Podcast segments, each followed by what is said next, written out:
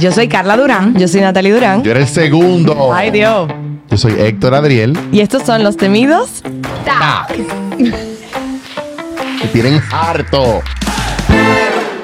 Bienvenidos a un nuevo episodio de Los Temidos Ta, señores. Hoy tenemos una invitada muy especial que ha sido pedida por muchos de ustedes. Eso es ahí en YouTube, en Instagram. ¿Y Calú para cuándo? Así que aquí está Calú, señores. señores, tía Calú es mi tía. Pero no se lo digan a nadie. No se lo digan a nadie. Tú acabas de decir eso en cámara.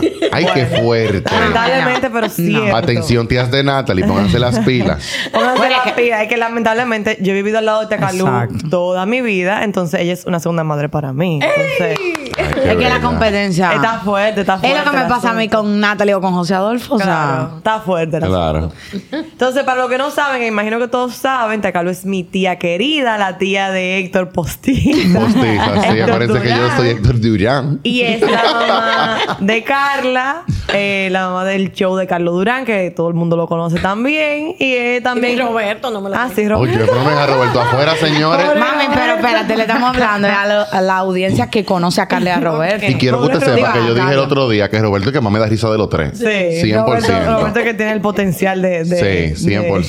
De, de ser famoso. Quiero mucho a Carlos. Carlos obviamente, pero Roberto mío. eh, eh, yo apuesto a Roberto. Tu favorito es Pero, Roberto. pero, en comedia, mira. es, que, es que él es funny como sin intentarlo. Sí, eso sé.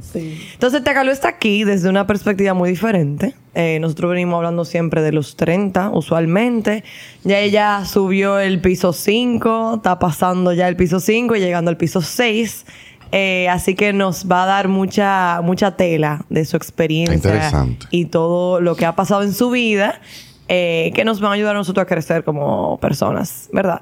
Así mismo. Entonces, tía, para empezar, siempre hablamos aquí de, de qué consejo o qué, qué tú le dirías a tu yo de los 30 o qué se sintió para ti llegar a los 30. Cualquiera de las dos que tú puedas responder.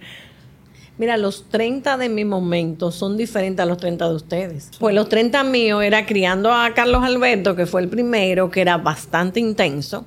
Venía Carla, que fue una niña maravillosa desde el principio. Entonces eran 30 diferentes que yo no los veo en ustedes porque todavía no están en esa etapa. Entonces, de verdad que eh, cada etapa tiene su, sus cosas buenas y sus cosas malas, pero lo que yo recuerdo de la mía era bastante sacrificado. Mm. O sea, ya yo, ya yo llevaba cinco años de casada, eh, tenía demasiadas responsabilidades que no las veo en ustedes, ustedes tuvieron más tiempo para estudiar, para que eso cuanto yo me gradué de Derecho, hice una maestría de seis o siete meses en Ciencias Políticas. Y de una vez a.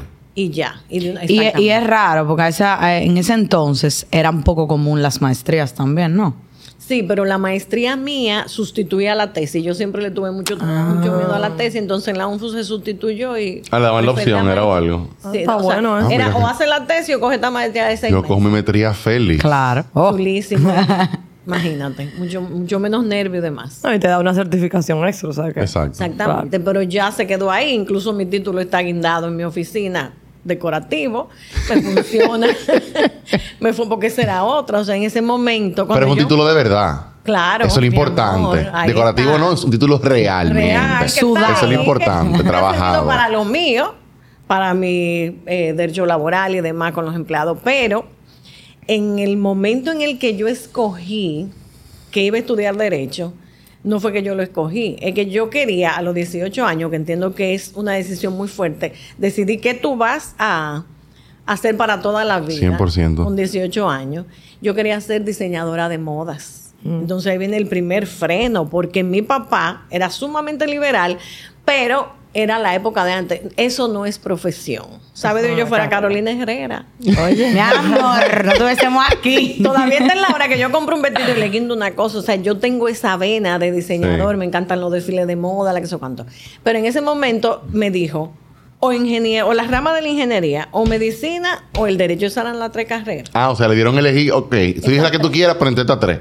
Exactamente. Diach. Me fui por la que era más fácil, me fue muy bien, nunca me quemé, eh, no era de las mejores estudiantes, pero fue una experiencia muy chula también en la universidad. Lo que te quiero decir es que ahí está el título, porque no era mi pasión. Claro. Pero en algún momento usted pensó, dije que, ok, yo voy a ejercer derecho. Dije en un tribunal, peleando con gente. Sí, lo hice. Ay, qué chulo. Eh, bueno, de estudiante trabajaba en un banco que quebró.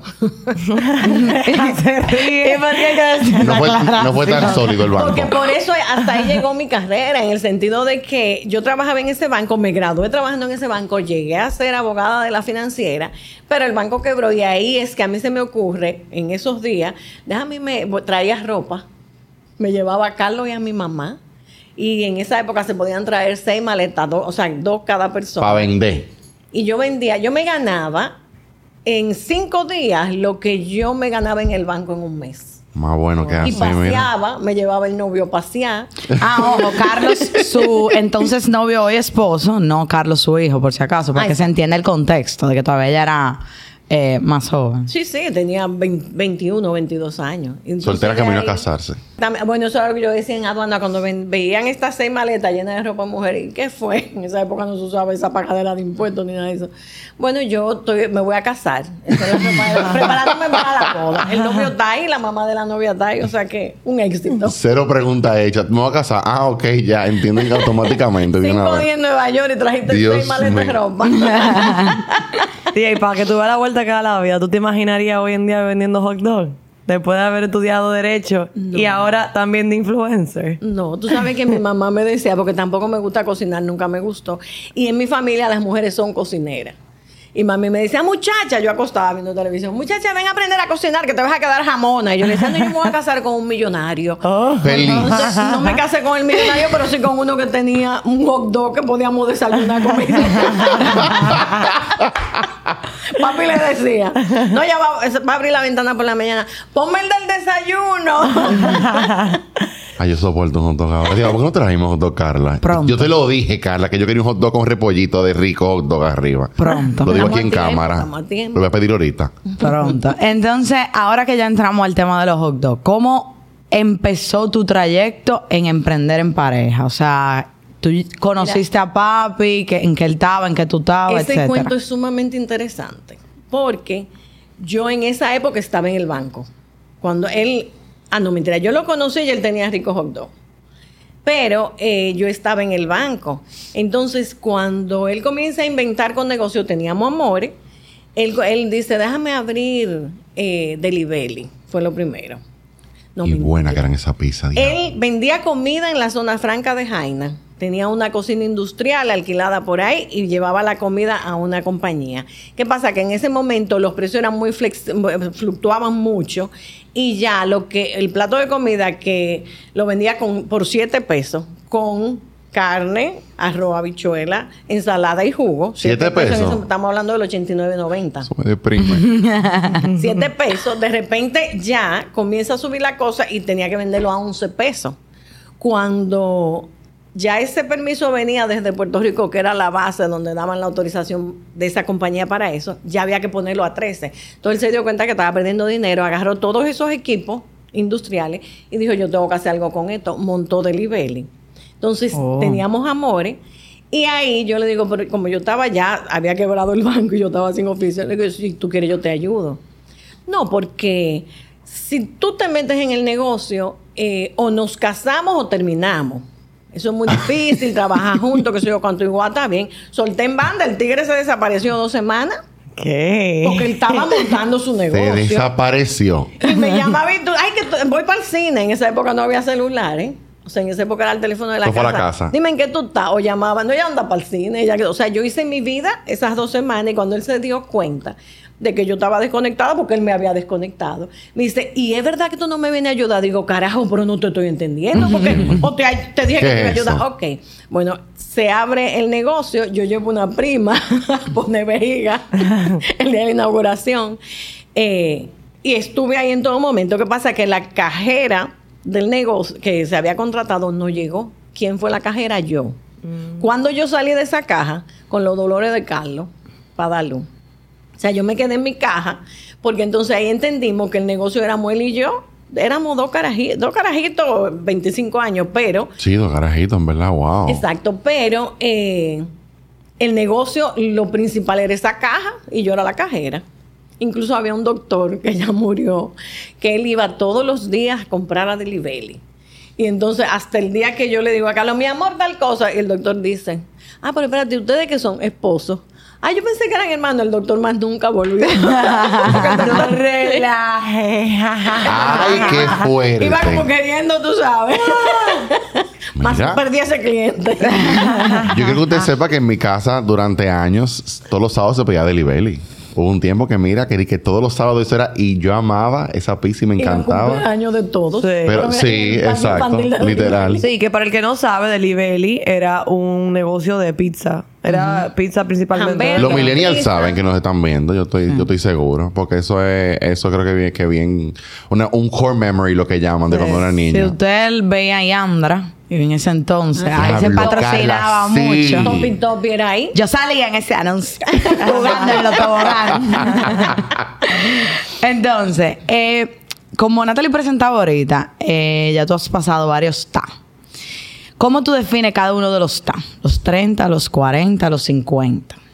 Y como Mira. tú ves los 60 también. Los que vienen por ahí. Los 30, como les digo, fue época difícil, bonita, pero en el sentido de que tenía mucha responsabilidad porque eran tres niños pequeños que yo tenía que llevar, porque el papá trabajaba todo el día, era un papá muy presente, pero la que se ocupaba de llevar, buscar, que el karate, tuvieron en todas las clases del mundo, o sea, Carlos Alberto sobre todo, hoy quería ser karateca. Y yo lo, lo metí en karate y al mes de la clase de karate inventaba un viaje a Puerto Rico, una competencia, con un mes. Con y un le mes. metían al muchacho eso en la cabeza, vámonos pa- y ya tú sabes, a coger para Puerto Rico. Y ganó. cuando yo, ¿quién? cuando yo vi ese carajito allá abajo, que le estaban dando patas, yo quería Era un mes en la clase. Oye, qué abuso, loco. Esa cinta blanquita, mira. ¿Tú quieres saber lo mejor? Después de ahí, al otro día, caballo. Y era Ajá. caballo, caballo, caballo. De Fuerte. verdad, natación, pelota, fútbol, era todo ahí. Como de- él es como muy de pasión, Sí. de momento. Sí, sí, sí, sí. Y de repente hoy la mejor dieta es esta, pero mañana es la otra. O sea, él es así y fue así toda, Toda la vida. Entonces arrastraba a los otros porque si yo los voy a meter en caballo, me llevo a mis tres muchachos para la feria de ganadera y vamos para O caballo. sea que tú eras arrastrada. Ahí tuve yo mi estrellón. Sí. Sí. mi estrellón en los caballos. Más nunca me monté en un caballo. amo montar caballo. Si era natación, iban los tres para la natación. Natación. Y se O llevaban sea que entre Carlos que decidía. Sí, sí, sí. Entre todos se llevaban cuatro años cada uno. O sea, Sí. Carlos Ah, le lleva a Roberto ocho. Compartían habitación. Compartían Fuertes. habitación, entonces Mi Roberto madre. estaba Por eso es que Roberto está tan avanzado. Tan avanzado. Pobre Roberto. Tía, tía. Se pasa. Ay. No, el otro día. análisis. ¿Quién fue que me dijo? Que dijo, ¿qué loco? Roberto tiene eh, 23. 24. 24. Y yo dije, eso es mentira tuya. 24. Pero es- Roberto tiene como 27 años, tiene Pero es Roberto que- 28. óyeme. no, pero no porque se ve, yo no sé por qué yo siento que por su personalidad también Roberto es más Él siempre viejo. muy Es que, maduro. es que a los niños de su edad le llevaba años luz. Sí. Que era muy- él era muy bellaco también cuando éramos carajitos. Era muy bellaco de carajito. Y yo soy más grande que él, y yo mismo me quedaba como sorprendido nosotros niños porque y tenía esa percepción yo no me acordaba que era tan Él joven. se crió con mucho niño Sí, él grande. era el Exacto. de todo y te tenía que sacar de abajo y defenderse. Entonces siempre fue como muy, no, no, espérate. Y disimulaba y que se yo. Pero Roberto fue, eh, no era fácil. Ay, de no es verdad. fácil. Hay que traer a Roberto algún Sí. día. Porque Roberto tiene Ay, Robert, cuento. porfa. Porfa, Robert. Acompáñanos. Te hacemos un regalito, hombre. Una botellita. Ah, mira, Eh, es un- Claro. Le regalamos Una una botella. Mira. De la que él quiera. Whisky de Johnny Walker o Buchanan's o Natalie, cualquier marca de nosotros. Tú estás poniendo la vara muy alta Pero para los demás invitados. Te los la demás bajemos. invitados van a querer Natalie está tirando, o sea, yo no estoy buscando un problema porque cada invitado que venga dice, mire mi y botella. mi botella. Y, y Bueno. al ser un producto tan bueno, Realmente. son dos pesos. Eh, los 30, seguimos. Ok, Eh, los 30 fue criar muchachos. Responsabilidades. Cuando cumplo los 40, tomo una decisión que cambió mi vida y fue dejar el cigarrillo. Yo fumaba desde los 17 años. Dejé el cigarrillo y dije, lo dejé Hasta los 40. a los 40 años. O Y sea, ahí fue- comenzó realmente. No, y fue súper drástico eso, tía, ¿verdad? Sí, yo Porque dije, yo me acuerdo este que es fue. el último. Bueno, tú tuviste un periodo de Va y viene. Va y viene. pero antes de los 40, lo- desde los Ah, 40 ok, yo ya. no fumo nada. Hice una serie de eh, propósitos, lo estoy dejando papá Dios para esto, para aquello, para lo otro, y gracias a Dios me fue muy bien, Muy jamás. Y mira que no me hace falta, nunca coqueteé, porque eso, eso es importante. Después que tú dejaste el cigarrillo, tú no puedes decir, ay, déjame coger este copazo, te enganchaste de una vez. O sea que sí, es así. Señores, nos estamos riendo porque Héctor siempre viene aquí a hablar de salud, de la prevención, que uh, que qué bueno yo ayer, ¿qué estaba haciendo Héctor? El video, Mariale. Antes yo- an- Atención. ok, yo- dándose yo- su copazo. Yo, yo fumé, yo fumé ayer, eh, ayer no. Sí, ayer sí. Ayer. Sí, ayer sí. Pero dije, yo, yo como un tiempo de mi vida, como desde los 21, como hasta los 23, por ahí quizá 24. em, pero por chulería más otra cosa. Y como que fue, después lo dejé. Y como de un año, un día, quizá dos veces al año, se me antoja como que en una salidita, ay, un cigarrillo, cojo a alguien y me digo mi cosa. Pero es cierto, o sea, yo creo que como que coquetear con, con, con esa cosa, como que también hay un no cierto peligro. nunca. Sí, sí, sí, no lo vas a dejar nunca. Pues a los 40, todavía también era época de mucho trabajo, mucho lleva muchacho, mucho busca muchacho. Eh, no era, los 30 y los 40 de verdad que fueron dedicados a la crianza de los niños más que todo. Mucho trabajo, mucho emprendimiento. Yo atraí de mi marido, yo soy la que lleva el banco toda la vida. O sea, él tiene que llamarme, mira, Igual que ¿cuánto Triana es tal Natalie. sitio? ¿Cuánto tenemos Existe así. Págale qué sé yo quién. Dame el token de ápero. tal cosa. O sea, yo soy la que chulo. lleva. Incluso en crisis, señores. En crisis de nosotros enemigos. Porque todos los matrimonios tienen sus Claro, altas y sus bajas. claro. Él tenía que llamarme, dime, da- dame el token. Eso Tú, en la ah, cartera. para eso sí me habla. Por eso es que dicen detrás de cada hombre exitoso hay una mujer empoderada. Ah, sí. yo estoy súper de acuerdo. Yo, a mí me gusta mucho como esa dinámica de relación. Y yo siempre he dicho mucho, aquí lo he dicho varias veces, que para mí el trabajo más admirable y, y el más demandante es criar muchachos. Y no es para todo el mundo. Eh, y una mujer que dedica su vida a eso, para mí eso es lo más admirable de este mundo. Y, es un- y eso es un full-time job, 100%. Pero también ver como esa combinación con una mujer que típicamente vemos el estereotipo social, que el hombre que lleva la casa, eh, la, El la proveedor, economía, ajá. el que provee el pan y el agua. Ajá. Pero ve como que independientemente de, de que pon tú, el hombre es el que esté trabajando principalmente, ve una mujer que sea que lleve como la casa en, eh, entera, no nada más como lo, lo de los niños, sino también la parte financiera. También es muy interesante y una dinámica para mí súper saludable de, de, de una pareja, para mí, digna de admirar, la verdad, porque lo, lo, lo, lo ven ustedes, lo veo también el papá tuyo, eh, y siempre me ha gustado mucho esa, esa dinámica. Por eso fue que dije, ah, igual que tiene Natalie, porque siempre me ha gustado mucho esa dinámica de pareja, porque entiendo que hay un balance muy, muy bonito ahí. Y Yo creo que si, si la mujer es, eh, sabe manejar los fondos, porque hay gente botarata. Oh. Exacto, no. eso iba a Pero decir. si es una Sí, mujer es que sabe distribuir, la mujer es la mejor administradora Sí. en, en el hogar. Mami siempre dice eso. Tía, y una pregunta, ya que estamos hablando de eso. Antes de entrar a los 50, o sea, si estamos viendo 30, 40, cuando te tocó criar a los hijos. Y al mismo tiempo, porque hablamos mucho aquí del emprendimiento. Tú tienes un emprendimiento que hemos hablado también que no es para todo el mundo, no es toda la personalidad. No es una mensualidad que te entra todos los meses. Entonces, ¿cómo, cómo hacían ese balance? Sabiendo que los dos estaban metidos en un emprendimiento. No es como que había uno sí y otro no. No había un Todos 15 y los un huevos en 30. una sola ca- Claro, Canasta. todos los huevos en una sola canasta y al mismo tiempo tener que criar tres muchachos, asegurar de tener una educación. O sea, ¿cómo ustedes hacían eso? Porque yo no me Mira. imagino, ¿eh? Te puedo decir, en el caso de nosotros dos somos completamente diferentes. Él es el emprendedor. Yo soy como la que va atrás queriendo eh, agarrar. Exactamente. Pero yo me hubiese conformado feliz con un trabajo de lunes a viernes, de 8 a 5, en donde yo cerré esa puerta a las 5 de la tarde y me fui. Señora, nosotros nos supieron llamar domingo a las 6 de la mañana para decirnos que se habían matado tres empleados en un accidente. O sea, tú eres el papá de 60 gente que trabajaban con nosotros Sí. era mucha carga y nosotros, gracias a Dios, lográbamos salir adelante. Pero, por ejemplo, cuando venían crisis económicas, que las hay en todas partes, ¿cuáles eran los sueldos que se quitaban? Claro. Lo nosotros propio. dos, no podemos cobrar. Señores, yo iba en la época en que había que ir a impuestos internos porque no había internet para tú pagar el ITV por ahí. Yo iba a hacer mi fila los días 20 arañando, buscando los cuartos para pagar ese ITV. Y, yo, y ahí lo que había era mensajero, que yo decía, yo le decía a Carlos, oye, me dieron esa quema de esos mensajeros porque era en la fila, yo en el medio. La- o sea, yo era la mensajera. Nosotros tratábamos de buscar cómo eh, economizar lo más que se pudiera, eh, necesitando muchísima gente, pero éramos él y yo al final. O sea que realmente no es fácil el tema del emprendimiento. Yo te digo, a mí me llamaron cuando Carlos Alberto tenía como tres meses. Yo había solicitado en una firma de abogados muy que me encantaba. Tres años antes. Y en esa época fue que se presentó la. ¿A los la tres años la llamaron? A los tres años. Mira, estamos llamando de tal sitio. Eh, eh, para ver que usted llenó. Digo, pero eso fue hace tres años. Yo ten- Carlos Alberto tenía dos meses. Yo estaba aquí en. París. Y a mí esa llamada me ilusionó de una forma que cuando Carlos llega le digo, ay, mi amor, me llamaron de tal sitio, voy mañana a la cita a las dos. ¿Qué me dice él? Bueno, pero, y entonces si tú te metes a trabajar de 8 a 5, ¿a qué hora nos vamos a ver tú y yo? Porque nosotros cerrábamos un negocio a las 1 o 2 de la mañana, nos levantábamos a las 11 de la mañana, nos desayunábamos y arrancábamos otra vez para el negocio. Carlos Alberto nace y yo me llevo a mi muchacho en un catre y yo estaba aquí en mi escritorio y Carlos Alberto ahí, que yo cada dos horas venía una de este lado, uno de este lado y volví lo acostaba. O sea, esa era la vida en ese momento. Entonces ahí yo dije, llamé para atrás, miren, no voy a poder, que qué sé yo cuánto, a cancelar. Esa era mi ilusión en ese momento y yo tuve que, que dejarla porque tenía que tener esto. O sea, no solamente lo que tú quieres, sino en donde tú tienes que La estar en, en cada tal quien. momento. Sí. Y no se arrepiente, ¿verdad?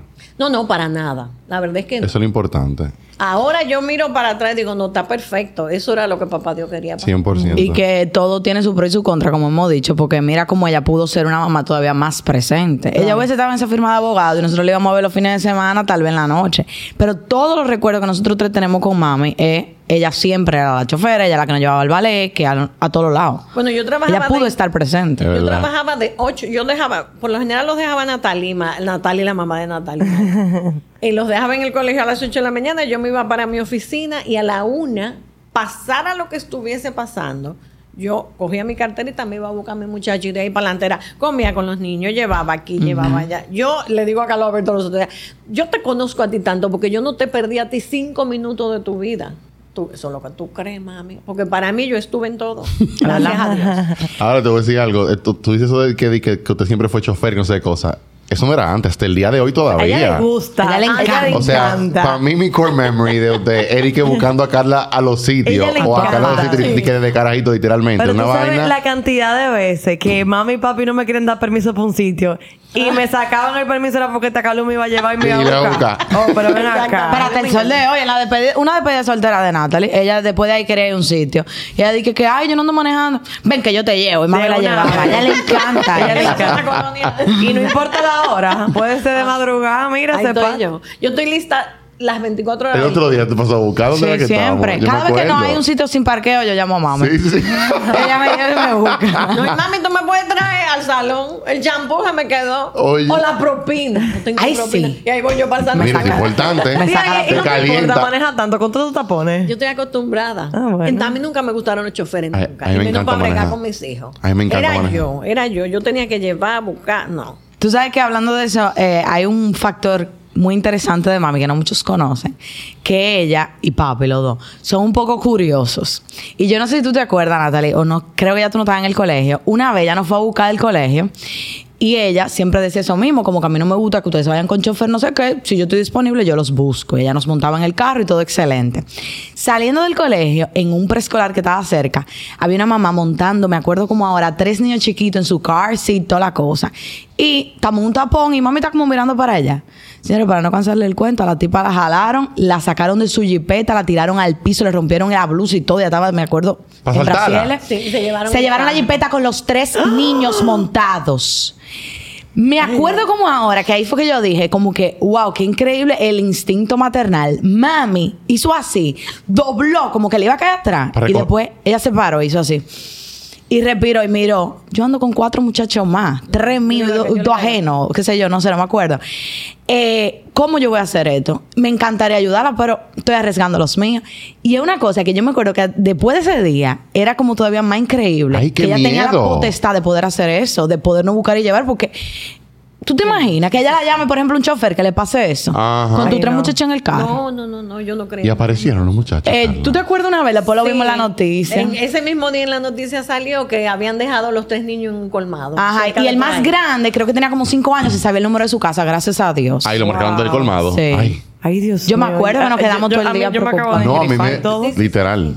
Ay. Ellos son muy curiosos. Ustedes también fueron cuando atracaron un banco allá. ¿Cómo, ¿Cuál era? En verdad, te caló como mucho. A ellos les si una encanta. pistola una vez. Les encanta ir a ver el lío. si hay un bombero, ellos están ahí viendo. No, no, no, ese es el mejor cuento. Vamos para la boda de una de mis mejores amigas de la universidad. Vamos para la boda, te estoy hablando en los 91, 92. Traje largo, saco y todo, cruzo un carro de bomberos. Dice, Carlos, ¿y dónde es el fuego? ¡Fua! Le caímos atrás. Yo, yo llegué- yo no llegué a la iglesia, yo no llegué a la boda, porque teníamos que, yo decía, nosotros somos reporteros desde el mismo lugar de los hechos. Me llama, me llama, porque era como vuelvo y te digo, no, todavía no había celular, me llama por teléfono. Mira, están atracando el Banco del Progreso. Ay, Dios Voy para allá. Yo lo estoy viendo en las Qué noticias. bueno. Digo, no, espérate, venme a buscar. Pero tú me vayas que. A ver, Carlos Alberto recién nacido, se lo dejamos a mi mamá. Mira, cuídame Carlos que voy a ver un asalto en vivo. Vengo ahora. Eso fue a las 3 de la tarde. señor. Entretenimiento, Nosotros claro. salimos de ahí a las 5 de la mañana cuando ya se destapó el lío. Y yo terminé ese Y día era cuando- viendo. Viendo y llegaba eh, Chilora, llevaba una, una situación muy difícil y muy triste, pero todo eso estaba ahí lleno de gente. Ahí había más de mil gente viendo ese lío. ¿Tú sabes dónde yo terminé? Cuando comenzaron a sonar los primeros tiros abajo de un carro, de un cine, que vendía carro ahí. Yo salí todo allá. Carlos se me perdió. Sin celular. Mira. Ay, Dios. Y ahí Y una, vez, nosotros. y una vez me acuerdo que ella me estaba me fue a buscar una clase en la tarde, no sé qué, y estábamos yendo donde Hochi, que se había caído un avión en el malecón. Para el malecón fuimos conmigo montar esa mentira. Mire, pero ¿por qué no a suyo? Porque a mí me encanta esa vaina. Y que mira, vamos para allá, brecha. A ver. A mí me gusta, yo. da un chin de yo. En los juicios, hay el, por ejemplo, el del, del Ay, niño es un Llena chisme Jaibar. bueno. Mira, el del niño Ah, full, Nosotros sí. estuvimos ahí, a las 5 de la mañana se hizo esa condena a los dos. Y era juicio abierto, ¿verdad? abierto. Porque, lo televisaron y se todo, supone ¿no? que aquí el juicio es oral público y contradictorio. Ah, ok. Entonces podíamos entrar. Yo estaba ahí, o sea, los dos carajitos me cruzaron por el lado y Natalia ganábamos allá porque la arrastramos. Mami fue. No, no, Arrastrando. no. Nosotros habíamos salido de algo, de alguna actividad, dos de la mañana. Dice que cuando prendemos radio todavía hasta el juicio. Ahí Vamos estaban todos nuestros padres. ustedes para allá, ya tú sabes. Claro. Ahí estaban todos nuestros. Usted también estaba con la pancarta en el hotel también. Claro Mami sí, estaba ahí también. Ahí estaban todos nuestros. Todos nuestros papás estaban ahí, toditos. Eso, eso fue No, mira, que fue un caso. Claro, es- y eso fue un momento donde creo que como que la mayoría de los papás de los millennials eh, eh, estaban ahí como que full presentes porque eran como carajitos de la edad de más o menos sus hijos en ese momento, ¿no? Claro. Exactamente. Entonces, está buena la conversación. Seguimos los 40. No me corte, Carla, no me corte, que está buena la Ok, conversación. como te digo, los 40 siguieron siendo de, con mucho sacrificio, muchas también, eh, muchos viajes bonitos en familia, siempre andábamos las dos familias, so- somos 10 en la familia. Eh, todos los viajes, todos los años inventábamos algo, comienzan los 15 de los muchachos, los 15 de Carlos en tal sitio, los de Carlos en tal sitio, los de Natalia y María, o sea, realmente fue una época bonita, pero también todavía con mucho peso en los hombros. ¿Cuándo arranca de verdad mi vida? Cuando cumplí 50 años, impresionante. Para que tú veas. El mismo día, señores, que yo cumplí 50 años, fue algo que no, yo no me lo propuse, pero como que me vinieron a la mente todas las situaciones y las cosas. Y dije, pero ven que espérate, ya yo estoy cumpliendo 50 años. Difícilmente yo doble esta edad. Ya yo comienzo a vivir menos. Ya a mí me queda por vivir menos de lo que yo viví. Es una hasta perspectiva, ahora. ahorita. Yeah. Entonces, ¿por qué yo tengo que aceptar situaciones que no me interesan? ¿Por qué yo tengo que complacer a todo el mundo? Comenzaron todas esas interrogantes sin yo sen- yo no me senté a 100%. eso y te voy a decir algo, o sea, a mí me chocó tanto ese cambio de ese día, o sea, fue un día. Y yo después, ahora con los años, lo, lo comento y lo consulto con mis amigas y a muchas le pasó lo mismo también. O sea, a los 50 años tú te quitaste como esa capa de la Mujer Maravilla y comenzaste a vivir tú. Yo. Tanto así, tanto así que yo el año pasado con 58 subí a las tablas y fui hice obra de teatro sin ser actriz.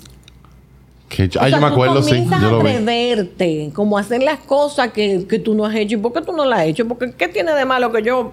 Ah, me llama Cachita. ¿Tú te atreves, Carlos? Así digo, claro. Yo a todos les digo que sí. Tú me llamas... Yo salgo así. Ya yo estoy así. Tú me llamas a mí eh, a las 12 del día y me dices, mira, a las 12 y media podemos juntarnos a comer tal... Sí, vamos, ¿no? A lo mejor ando en chancleta, ando con unos zapatos en el carro. Yo estoy lista para lo que sea. Es más, hasta para ir para la playa. Ah. De aquí para abajo no hay un pelo. No, pero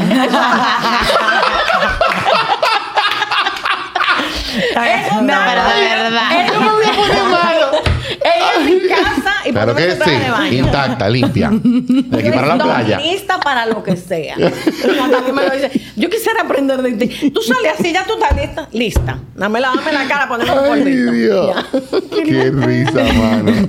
Bueno. Y entonces la expectativa de los 60. Bueno, cada vez se pone mejor. Impresionante. O sea que cada vez yo me siento más de más yo. Yo estoy viviendo yo. Ahora mismo en mi casa nada más queda Roberto, que tiene su mundo, mi esposo y yo, que inventamos. Estábamos en Colombia.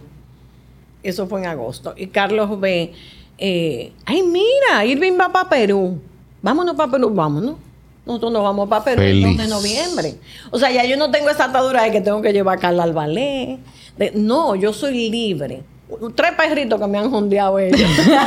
No, porque estoy, yo, Stoli vive, Stoli vive en esa ¿Y casa. dejan los perros? No, me, nunca me han gustado los perros, pero por humanidad yo me ocupo de los perros. ¿Quién- ¿De quién son los perros? Naya de Carla, Exacto. Vicky de Roberto. Y que Stoli di que de Carlos, pero Stoli no es de Carlos No, pero nada. Vive Stoli, metida allá. Stoli vive con Carlos. Lo que pasa es que Carlos se va en la mañana y lo deja allá. ¿no? Ajá, ve a ver cuántos días tiene No, que no va a obviamente, con él. pero mi hermano, Stoli de 24 horas vive en esa casa Ah, sí, más como tiempo, 15, sí. 16. Yo Sí, pero- tú pareces un padre divorciado. no, custodia compartida, literalmente. pero ¿quién es que compra la comida? Yo. De Stoli también. De todos. Oye, de. No, él me preguntó ayer, mami, ¿qué tú le estás dando a esto? Le digo, tal. Ah, Tú porque mira, Carla, ¿qué ha mejorado. Esto Ha que tiene un problema estomacal. Esa le está cayendo bien. O sea, él no sabe qué comida Qué yo comiendo tampoco. Llevo a los perros. Naya tuvo interna. ¿Quién fue que la llevó yo? ¿Quién era que se ocupaba? Ojo, a mí no me informaron. Yo me enteré cuando le estaban dando de alta. Pero ya yo Ah, soy que son mías. Pero mi hermana. Yo no vivo allá, Héctor. ¿Cómo me entero? pero es que no es tuya ya. Bueno, pero entonces que no me, no me culpe. No, no. Eh, eh, no, y entonces, Carlos, yo quiero un pastor alemán, mi marido. Ah. Digo, pastor alemán. Con esos tres enanos que hay en esa casa. No, no, no, después que yo. Yo que para meterlo ¿dónde? Él quiere un pastor alemán. Digo, me voy. Ya tú comentabas de, de que ya tú estás prácticamente sola, porque Roberto, mami, vamos a ser serios. Roberto no vive ahí, creo, Vive su vida prácticamente. no. Exacto. ¿Qué, ¿Cómo se siente el famoso nido vacío? Ay. Yo no he sentido nido vacío. Y te explico por qué. Gracias a Dios, ustedes ninguno se ha ido del país, porque ahí sí que yo entiendo que es difícil. Pero Carlos Alberto se mudó hace cinco años de mi casa. Pero Carlos Alberto va a mi casa todos los días a comer. Entonces, ¿cuál es el nido vacío si lo estoy viendo todos los días? No duerme allá. Él no duerme allá. Va, me deja la perrita, come con exigencia. Pero tú la acabas. Pero con exigencia de la comida o de, o, o de, o de la comida, de la la comida, porque ahora está con la dieta del doctor, qué sé yo qué. Ah, verdad, Carlota en el gimnasio ahora, sí. Ok, pero ya Poeta. mañana esa dieta no funciona, es otra. Entonces hay que cambiar todo el freezer porque esa no es la dieta. ¿Y usted se la cambia? Esta carne está chiclosa, pero di- pregúntame cuánto me dio para la carne. Diablo, Carlos. Atención, la pila, Carlos. Y tú no tienes excusa. Mira, te Dios queremos el mío. lunes llegando con un viaje de carne a esa casa y la deja congelada. O ahí. carne o un No, no, no, no. depósito, Un una, depósito. una transferencita ahí, Para Carlos. pandemia, tú te acuerdas que era un caos ir al supermercado y yo me iba con mi mascarillita, porque a mí tampoco me gusta que, de que mensajeros me lleven comida, no me gusta. Yo voy yo, yo llamo, mira. Entonces, cojo para mi supermercado ese día, le digo, mira, Carlos, eh, dame tu tarjeta, porque óyeme, tú, tú comes aquí todos los días. Óyeme. Dame la tarjeta y me- tú vas a hacer una compra al mes. Y no come poco, para Esa colmo. compra hizo en ese momento, no poco. Y con exigencia, o sea, tiene que ser flat meat, salmón. Y jugosa. Esa compra hizo que- 11 mil y pico de pesos. Espérate. Y cuando yo llego, que le doy el voucher, 11 mil y pico y la tarjeta. Coño, mami, pero tres meses. Tres meses. Tres meses. Que no he ido al super. No, yo Carlos, creo que mira. en su Eso fue a final de septiembre del 2020. Y todavía en diciembre él entendía que esa compra estaba ahí. Estaba ahí. Que se acabó la carne. ¿Cómo así? Imposible. Pero yo compré O sea que- un viaje de carne. La compré son 11 mil Señor, el súper jodón. con seis camisas. Mira, mami, para que me la lleve a la lavandería. Eso es todo cada dos semanas más o ¿Y menos. quién paga eso? Yo. Yolanda. Sí, pero si tú Carlos, se lo no cobras, puede te lo ser. paga. Ahí, no- ahí no estoy de Sí, acuerdo, pero- porque cuando uno le cobra, él paga. exacto. Ah, ok. Ay, pobre Carlos que no está aquí para defenderte. Pero entonces, por eso que te digo, no hay nido vacío. Carla la tengo a dos cuadras. A la que menos veo es a Carla. Pero, por ejemplo, cuando yo voy a la nave, Carla trabaja con nosotros. eh, estamos siempre en comunicación. Yo no, no he sentido un nido vacío. Carla dijo otro día que ustedes como chatean como todos los días, el día entero, hablan, hablan como varias veces al día, o sea, como Al que... principio el marido le dijo, tú tienes mamitis Mamitis agudas". aguda. Tiene que bajarle. Todos los días. Y- o por teléfono o ya. Oh. pero no, no, hay un cuento de Carla bueno. Yo me levantaba a yo me despierto todavía a despertar a mis hijos para que se vayan para los trabajos. Con Roberto son cinco veces. Tum, tum, tum, Roberto son la... Con Carla yo era que le hacía el desayuno, hacía el desayuno para ella y para mí. Le digo, esto de acá, y te, y te está haciendo el desayuno. No, yo no estoy desayunando. Te va con la barriga vacía. Yo quiero hacer fácil ahora. Mira, yo, o sea que realmente he tenido vacío, hasta ahora no te puedo decir que hay. Ay, qué chulo. Yo, la, la- la verdad que, que con eso del nido vacío también quizás ayuda también tener una pareja, ¿no? O, o eso, o, o usted cree que hubiese sido diferente si tú, si tú no hubiese madre soltera. Puede ser. Sí, porque también ese es otro. O sea, nosotros salimos todos los días. Siempre hay algo. Óyeme, una vida social que tienen Eso estos es, señores. Sí. Que Dios y son los bendiga. cuatro. Ellos son una Ah, panada. sí. Y todos los días, o sea, para beberse un café, Hay que ellos ir. salen a un restaurante, el café más caro del mundo, pero salen a beber el café ahí. Contexto, ellos viven pare con pare, para el que no lo sabe. O sea, literalmente, Sí. si se quieren beber café, no tienen que cruzar. Pero no, es más chulo ir a un sitio, bañarse, cambiarse. Pero todo, acá, literalmente, activo. cada vez que yo voy que a, a- a tu, a tu bueno, tu casa no, ya a casa de tus padres, es de que, que Tati Natalie esperando a ti José para salir. Pa' salir, Siempre, siempre. tú lo sabes. Y ¿Y, qué tú vas a hacer? No, José le estoy esperando a José aquí. O sea, Es cada vez que estoy Ellos viven para salir todos los días, Y literalmente. la más leventa es Natalie, porque a veces yo quisiera, a mí me encanta ver televisión en mi cuarto con mi aire prendido. ¿Y en qué estamos hoy? Si no hay un plan establecido, hay que buscarlo. Hay que buscarlo. Es tanto así que ellos llegan de fin de semana. Ustedes saben que cuando uno llega de fin de semana, uno llega agotado, señores. La carretera agota. Tú lo que quieres es llegar a bañarte y acostarte. Ay, sí. Bañarte y acostarte, bañarte y salir a cenar. Ellos vuelven y salen. Ellos ni se bañan, Carla. Ellos Bueno, a veces. mismo, Depende de la hora. Hace dos semanas llegábamos de un viaje, no recuerdo en dónde. Y eran como las 4 de la tarde. Dice Natalie, mira, compramos entrada, porque Natalie no andaba en el viaje, Ah, ni. José. Compramos entrada para esta noche ver eh, terror de Irving, no sé cuánto. Digo, ay, pero cómprenla. O sea, nosotros llegábamos de ese viaje Y a Tibano, para el teatro también. a cambiarme huyendo para ir al teatro. Ay, mira. Pero eso estábamos igual porque llegamos de Juan mismo encanta. día. Y fue, dije, mami me llama a las 7, ¿qué sé yo? Como a las 7 de la noche. Mira, el teatro a las 8 y media. Y yo, ¿cómo fue? ¿Quieren ir? Entonces, para colmo, que yo soy hija de mi madre también. Y yo, Eso vamos. es. Dile ahí. Ay, tú arrastras allá en casa. No, ya. Eso es un, un hablar, decirle, mira, esto, aquello. Honestamente, al ser el teatro, él como A él que le era- gusta, él sí. como que se dio más, pero Giancarlo respira profundo conmigo a veces. No, porque es que mira. yo no paro. O sea, me- a mí, y eso, que yo me he calmado bastante, pero es que lamentablemente. Eso de respirar profundo, vena- ¿tú lo dices literal o figure speech? Porque cada vez que yo digo a Emilio que, que quiero Oye. salir o algo, él hace, Él hace- Yo Está hago bien, así a veces. vamos. Pero si yo le estoy diciendo, imagínate que yo estoy ahí hablándome así. Literalmente. O sea, es un side look horrible que me da. Y es una señal de que en verdad él no tiene eso. no, pero Él, él le gusta estar acostado en su casa, Literal. tranquilo, chilling. Pero definitivamente hay que, señores, hay que vivir el momento. Sí. Ahora estamos en salud. Eh, lo podemos hacer. Entonces, lo podemos hacer. Vamos a- yo lo que no estoy de acuerdo en hacer un lío para irte por un viaje. Ahí sí no. Claro. O sea, si tú puedes hacerlo en el momento, vete. Como hice yo la vez. que, me fui, no, que me no. fui con 20 dólares para Miami. Pero. Bueno, ¿qué le digo? 12 más o menos ahí. El día es hoy, señores, y uno no sabe el día que se va. O sea, Sí. podemos estar Sí. aquí sentados hablando, de repente ya mañana alguno de nosotros, Dios nos libre, no está. Entonces, vamos a vivir, que la vida es esta, punto. Sí, y, y tú lo dijiste, tía. O sea, ahorita, esa, yo, eso, yo estoy todavía queda con esa frase en la cabeza. A los 50 tú dijiste, ya yo no puedo ahora duplicar mi edad. Y en ese momento, como que tú te diste cuenta Eso de me que llegó. en verdad. O sea, tantos Cuántas cosas que yo he dejado. ¿Y por qué a mí me tiene que molestar que yo te caiga mal? No, te caí mal. Claro. Punto. Y uno O sea, yo dice- tengo que complacer tantas peticiones. Yo, señora, mi- bueno, Carla lo sabe. Todavía Carla me dice, no, la verdad, mami, que tú, sinceramente, porque hay cosas que todavía yo no he soltado. Y, pero ¿y por qué tú te tienes que tirar esa responsabilidad encima? Pagarle el que sé yo. que- No.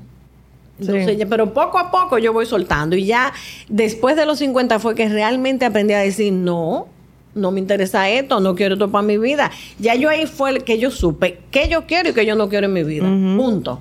Y de verdad que eso es una- un peso demasiado fuerte, señores. Y uno está en los 30 ahora y nosotros estamos en esa posición todavía de duplicar nuestra edad, pero uno no sabe si uno va a Y te llegar voy a a los decir, 60. y la generación Ay, de sí. ustedes es todavía eh, más liberal en ese sentido.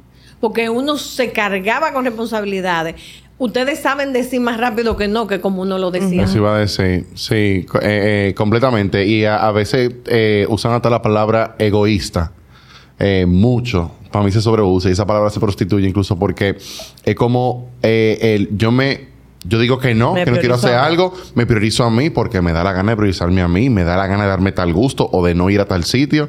Y es loco, tú si eres como antichévere, o tú si eres egoísta, o tú no vas a estar por la familia. No, porque no quiero, viejo, punto. Es que nadie va a morir tu muerte. Vive tú tu vida. Wow. Las frases. Ay, sí, pero Las frases. Llegaron las O sea, frases. Morir tú. Entonces, ¿por qué tú tienes que vivir la vida que otro quiera que tú vivas? No. Atención, lleva vidas. Siempre y cuando no le hagas daño a nadie. Claro, eso es completamente. importante tenerlo. O sea, si yo, por egoísmo, eso sí es egoísmo, voy a hacer tal cosa y le va a afectar a alguien, entonces ahí no. Pero Sí. si es yo que me quiero complacer, yo vamos. Que si tú quieres tener una obra de teatro y, y no te importa lo que diga la gente, tú vas a estar porque tú no le estás haciendo Porque daño a te da nadie. la gana. Exacto. Es tan simple como este ejemplo que te voy a poner. Carlos y yo, 32 años de casado. ¿30 y qué? Más. Mamá, 32, 33. Van para 33. Vamos para ajá. 33. Carlos tiene 32. Sí, van para 33. Exacto. No, a mí no me gusta ver series de tiro, ni, película de tiro. Entonces, ¿qué a cuando llegamos? Yo llegamos de la calle, él se queda en la sala de abajo viendo su televisión con su tiro y yo con mis películas románticas arriba. Y Entonces, su aire prendido. mi aire prendido en mi televisión. Claro. Yo comienzo a ver la televisión, pero la televisión termina viéndome a mí. Yo me duermo. Cuando viene a entrar a la habitación, yo es que tiene que apagar la, la, la televisión. O sea, ese es un acuerdo que nunca nos hemos sentado a hablarlo, pero no me gusta tu película, porque yo me tengo que sentar a ver tu película. Claro. 100%. Bueno, aquí se han hablado muchas cosas. Entonces, vamos a continuar hablando en el Patreon. Día, Ah, bueno, sí, ¿verdad? no me importa. Vamos a seguir hablando. Eh, en el Patreon vamos a estar haciendo una dinámica que estuvimos haciendo en episodios anteriores con las cartas de Hablemos sin filtro. Así que si usted quiere escuchar a Calu hablando sin filtro, más sin filtro, porque mira, mami, te desacataste hoy. No, y te voy a decir algo. Estas pregunta. Eso es cartas, parte de la madurez. estas cartas fueron curadas por Natalie, eh, filtradas por Natalie. y No. son preguntas que Y- usted y- no y sabe. revisada por ti. Y revisada. A una al azar, para que Oye, me entendamos. encanta Natalie, mira. Claro, de una vez. Porque que nada más me involucra a mí. Le encanta la base de la Ante mano. una de las preguntas, sin responderla, para concluir con esa preguntita, para que la gente sepa a lo que vamos, entonces vamos a estar haciendo unos minutitos más en el Patreon. Si lo quiere escuchar y se quiere suscribir, eh, patreon.com slash los temidos ta. Nos pueden seguir también en Instagram, arroba los temidos ta, suscribirse en YouTube y por favor en Spotify cinco estrellitas. Héctor, ¿cuál es la pregunta que vamos a estar empezando el Patreon? Bueno. Empezamos esto fuerte. Señor, yo soy una persona mayor, ¿eh? Mami, tú dijiste que va a ser algo ahorita para los Patreones. Ay, ay, ay. Si alguien muy cercano a tu pareja te seduce, ¿qué harías? Nos vemos Bueno. en el Patreon. Gracias por acompañarnos. Arroba Calú de la Huerga, la pueden seguir y nos vemos en el Patreon. Bye. Bye.